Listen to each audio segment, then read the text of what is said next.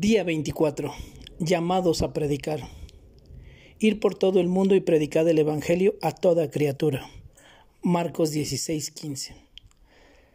La palabra de Dios se nos dice que hay ciertas actividades que son la voluntad de Dios para todo creyente, y una de ellas es el ministerio activo.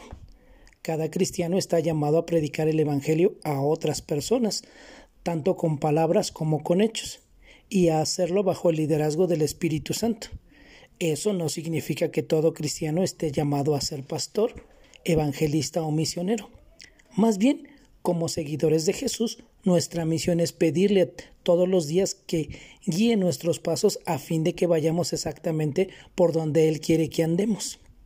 Debemos de ser sensibles a su guía, hablar con quienes ordene que hablemos, actuar cuando nos lo mande y reprimirnos cuando nos diga que esperemos o que guardemos silencio. Esto puede parecernos abrumador y hacernos sentir inadecuados para hablar a otros acerca de Jesús. Pero recordemos que Dios nos creó para que cumplamos lo que nos ha encomendado. Y esto lo podemos ver en Efesios 2.10. Nuestra labor no es mostrar nuestra brillantez, sino permitir que el Señor brille a través de nosotros. Así que no tenga temor. Aquel que lo incita a hablar en su nombre le proveerá las palabras que necesita para glorificarlo.